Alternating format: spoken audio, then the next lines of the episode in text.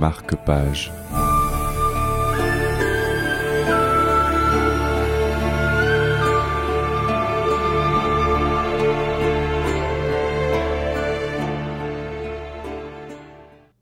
Bonjour à tous et bienvenue dans ce nouveau marque-page. Il existe différentes façons de célébrer Halloween. Pour ma part, j'essaye de marquer cette période de l'année par la lecture d'un récit horrifique ou fantastique. À l'occasion de cette édition 2023, je n'ai guère pris de risque en choisissant un roman d'Anne Rice.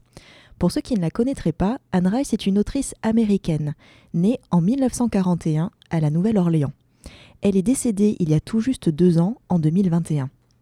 Elle avait acquis une renommée internationale grâce à sa série Chroniques de vampires. Vous avez certainement entendu parler du premier tome de cette série, le fameux Entretien avec un vampire.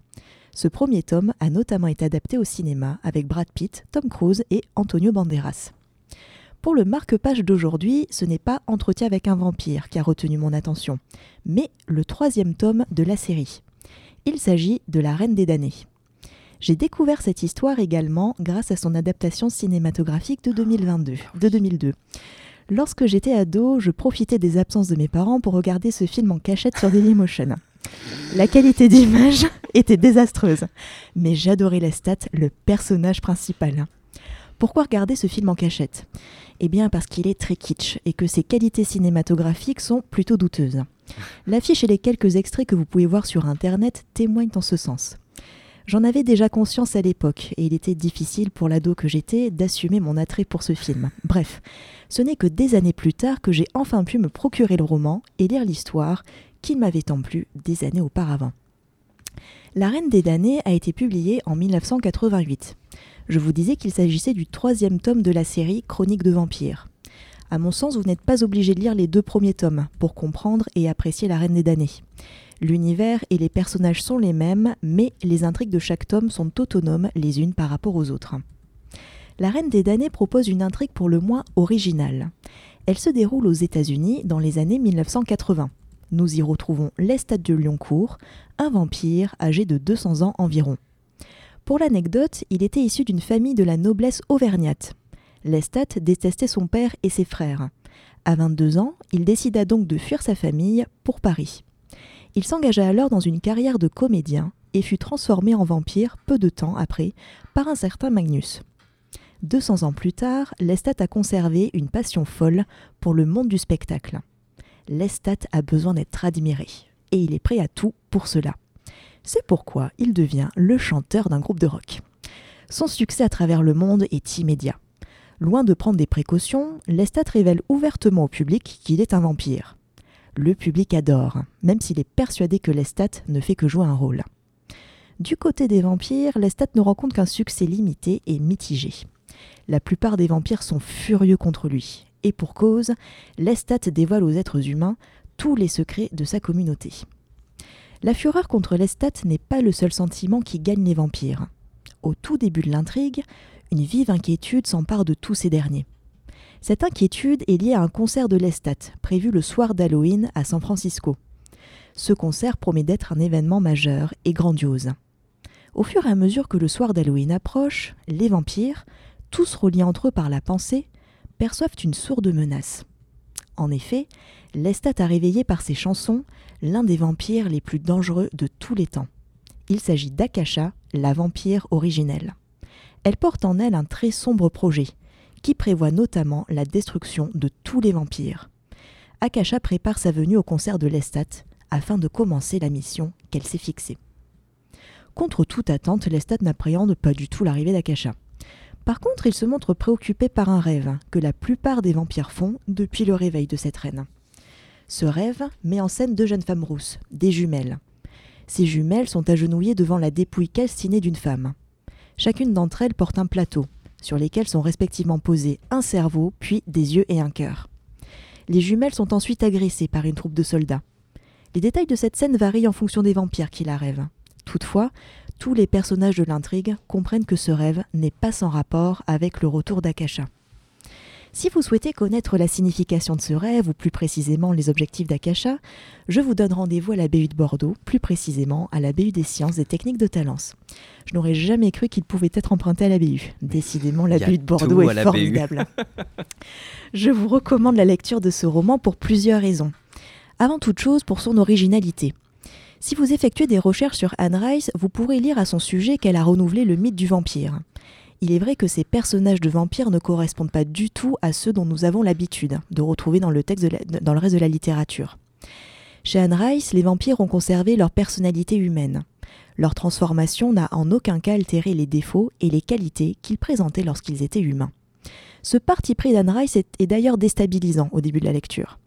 J'avoue que je ne l'ai pas apprécié immédiatement, dans la mesure où le comportement très humain des personnages vampires semblait inapproprié avec leur caractère surnaturel j'ai fini par trouver ce parti pris plutôt cohérent et pertinent.